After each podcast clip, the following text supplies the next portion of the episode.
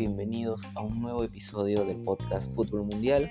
Esta vez estamos en el episodio número 43 y vamos a repasar eh, rápidamente lo que han sido los partidos de ida de los cuartos de final de las competiciones europeas, tanto la Champions League, la Europa League como la Conference League.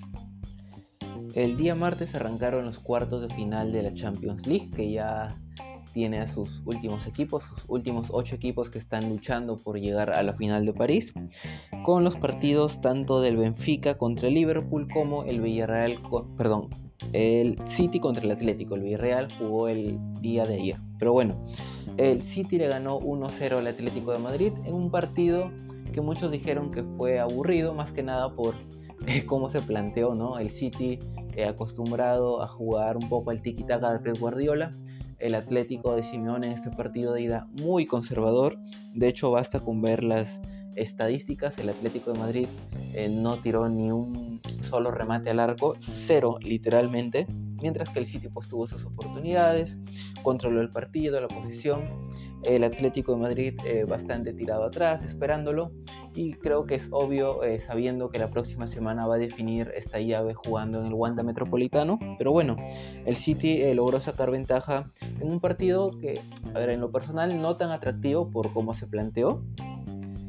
A sabiendas de que se va a definir eh, todavía la próxima semana, pero el City se llevó la victoria con un gol de Kevin De Bruyne al minuto 70, un gol que seguramente va a forzar un poco ya el partido de vuelta para que el Atlético de Madrid salga un poco más, trate de ser un poco más ofensivo para buscar ese gol que le permita emparejar la serie y en base a ello pues seguramente ya veremos un Atlético de Madrid que sabe o que tiene experiencia en cómo controlar este tipo de encuentros. Así que supongo que el partido de vuelta debería ser más atractivo, más entretenido allá en, en Madrid, en el Wanda Metropolitano. Así que el City llega con ventaja de 1 a 0 para la revancha de la próxima semana. Luego el mismo día se jugó el Benfica contra el Liverpool. Creo que esto estaba eh, más que cantado que iba a ser una victoria para el equipo inglés. Un Liverpool que de hecho se termina poniendo en ventaja en el primer tiempo con un gol de Konate al minuto 17 y otro de Mané al 34. El Liverpool que eh, arrancó el partido con eh, Luis Díaz, Salah y Mané, sin Firmino ni Diogo Jota, que en teoría vienen a ser los números 9 de Liverpool que juegan en esa posición. Eh, mientras que el Benfica pues dio pelea hasta donde dan sus posibilidades. Es un equipo con jugadores experimentados como Otamendi, Bertogen, eh, Grimaldo también, que es un buen lateral izquierdo. Everton también el jugador brasileño. Pero pues logró descontar, es verdad, con Darwin Núñez, pero eh, Luis Díaz terminó sentenciando la serie el minuto 87. Digo sentenciando porque eh, creo salvo catástrofe y salvo una hazaña épica del Benfica la próxima semana en Anfield, yo creo que Liverpool va a estar en las semifinales. Así que Liverpool ganó el partido eh, por 3 a 1. Creo que lo ganó justamente, controló la posesión, tuvo eh, mayores ocasiones de gol y pues eso se tradujo en su victoria por ese marcador.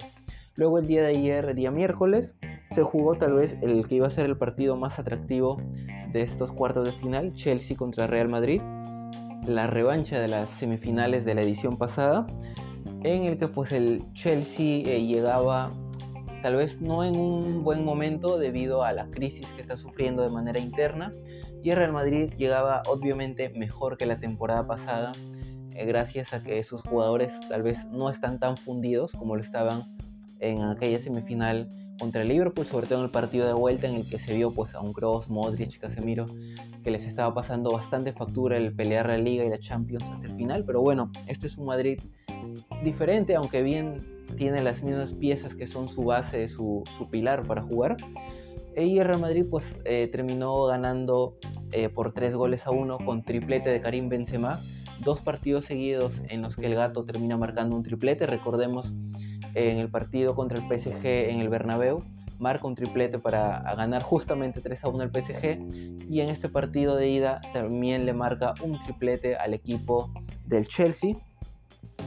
El partido creo que arrancó con un Chelsea tratando de presionarlo a Real Madrid ahí arriba. Real Madrid, o mejor dicho Ancelotti, creo que planteó muy bien el partido con Fede Valverde ahí de falso extremo por derecha, eh, cubriéndole un poco la posición a Dani Carvajal haciendo que se meta como central, también actuando como un poco ahí de cuarto centrocampista falso también. Y pues Fede Valverde sabemos que le da mucha potencia a Real Madrid en el medio campo, le da recuperación, le da eh, el poder hacer transiciones rápidas que tal vez eh, Modric o Cross por la edad también no pueden sostener todo el partido, pero Fede Valverde le da esa posibilidad a Real Madrid. Y pues creo que Real Madrid eh, supo salir muy bien de la presión del Chelsea, hacer transiciones rápidas, eso se ve en los dos primeros goles que Real Madrid es un equipo de posesión, pero no de una posesión obviamente del City o del Barcelona, sino es una posesión mucho más vertical, mucho más rápida, y eso se notó en el partido. Los dos goles llegan así.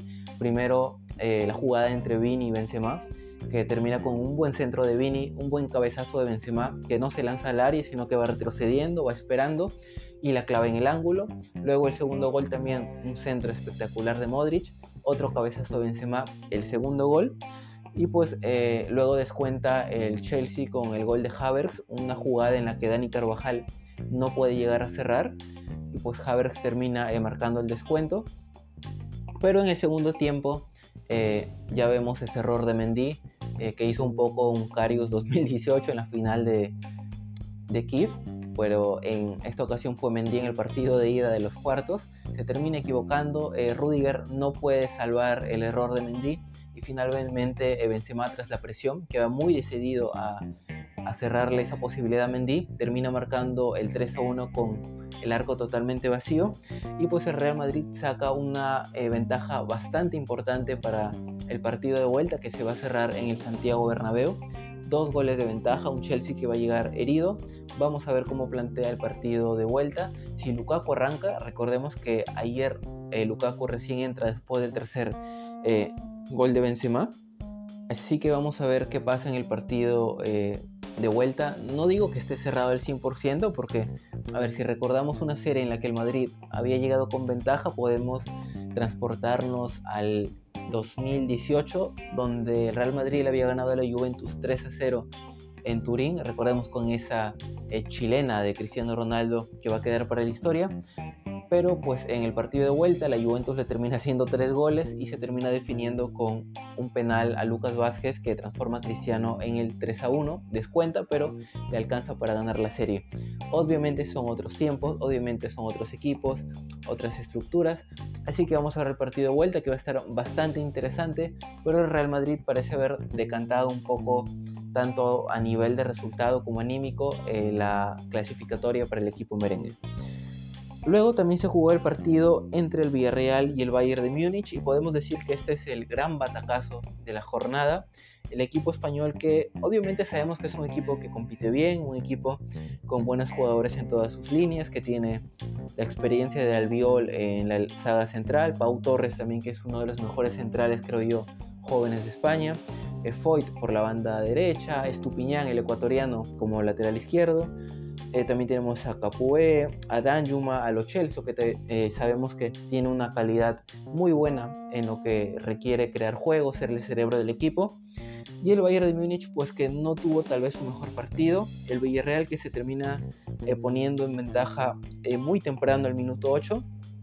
Luego al minuto 41 le anulan el gol a Coquelin, un centro que se termina colando, pero por el fuera de juego se lo terminan anulando. Y un Villarreal que eh, cabe decir, perdonó mucho al Bayern de Múnich, tuvo varias ocasiones, incluso esa en la que eh, Neuer se equivoca y Gerard Moreno termina robando el balón con el arco totalmente vacío, un poco parecido al gol de Benzema Chelsea, pero esta vez eh, Gerard Moreno quiere meter una comba que se termina desviando hacia su lado derecho y no entra el balón. Vamos a ver si esto le va a pesar o no al Villarreal en el partido de vuelta. Sabemos que el Allianz Arena va a ser un infierno, va a estar toda la hinchada del Bayern, van a presionar mucho. El Bayern ha demostrado que en los partidos de vuelta sabe dar, eh, suele, eh, suele cambiar mucho la situación a pesar de perder o empatar el partido de ida. Y pues seguramente el Villarreal va a ser muy asediado en ese partido, el Bayern va a salir a presionarlo, asfixiarlo desde el minuto 1 y pues vamos a ver si se logra dar la hazaña del Villarreal de aguantar ese partido de vuelta y poder eh, colarse a las semifinales y pues eh, buscar un pase a la final y cobrarse un poco la revancha de hace muchos años cuando Riquelme falla ese penal y el Villarreal termina quedando eliminado justamente en las semifinales de la Champions League. Las revanchas eh, van a ser la próxima semana, también los días martes y miércoles. Solo que pues, los partidos que se jugaron el día de ayer miércoles se van a definir el martes, es decir, Villarreal Bayern y Madrid Chelsea. Y el día miércoles se definiría el Atlético City y el Liverpool Benfica. Ahora, con respecto a la Europa League, que se acaba de, terminar esta fase de partidos de ida hace unos minutos, tenemos que el Barcelona logró empatarle al Eintracht Frankfurt eh, por 1 a 1. El gol del Eintracht Frankfurt lo marcó el jugador eh, Nauf al minuto 48, pero iba a empatar eh, Ferran Torres al minuto 66. El Leipzig empató también 1 a 1 contra el Atalanta. El Atalanta se puso en ventaja al minuto 17 con gol del colombiano eh, Muriel, pero el Leipzig lo iba a empatar al minuto 58. Luego el Sporting Braga eh, le ganó 1-0 al Rangers con gol de eh, Ruiz al minuto 40 y el West Ham empató en un muy buen partido contra el Olympique de Lyon por 1 1 eh, se puso en ventaja el West Ham al minuto 52 con gol de Bowen y Bele empató al minuto 66. Mientras que por la Conference League el Feyenoord empató 3 a 3 contra el Slavia de Praga. El Bodo Glimt que se ha convertido, podemos decir, en la pesadilla de la Roma, le ganó 2 a 1 este partido de ida. Eh, si hacemos memoria, en la fase de grupos le había ganado 6 a 1 y pues esta vez ya no le ganó por un marcador tan abultado, pero le ganó 2 a 1. Se va a definir igualmente en la capital italiana esta llave. El Leicester empató sin goles contra el PSV Eindhoven y el Marsella le ganó 2 a 1 al PAOK. Estos han sido los resultados de los partidos de ida de las tres principales competiciones europeas se va a definir todo la próxima semana y pues ya conoceremos a los semifinalistas, a los que van a pelear por llevarse esos títulos. Esto ha sido todo por el episodio del día de hoy. Recuerden seguirnos en Instagram como Fútbol Mundial Podcast y pueden escuchar este y otros episodios en plataformas como Anchor, Spotify, Google Podcast, iBooks y todas las plataformas de podcast. Busquen Fútbol Mundial y podrán escuchar todos los episodios. Soy Javier Salinas, fue un gusto y nos vemos en el siguiente. Adiós.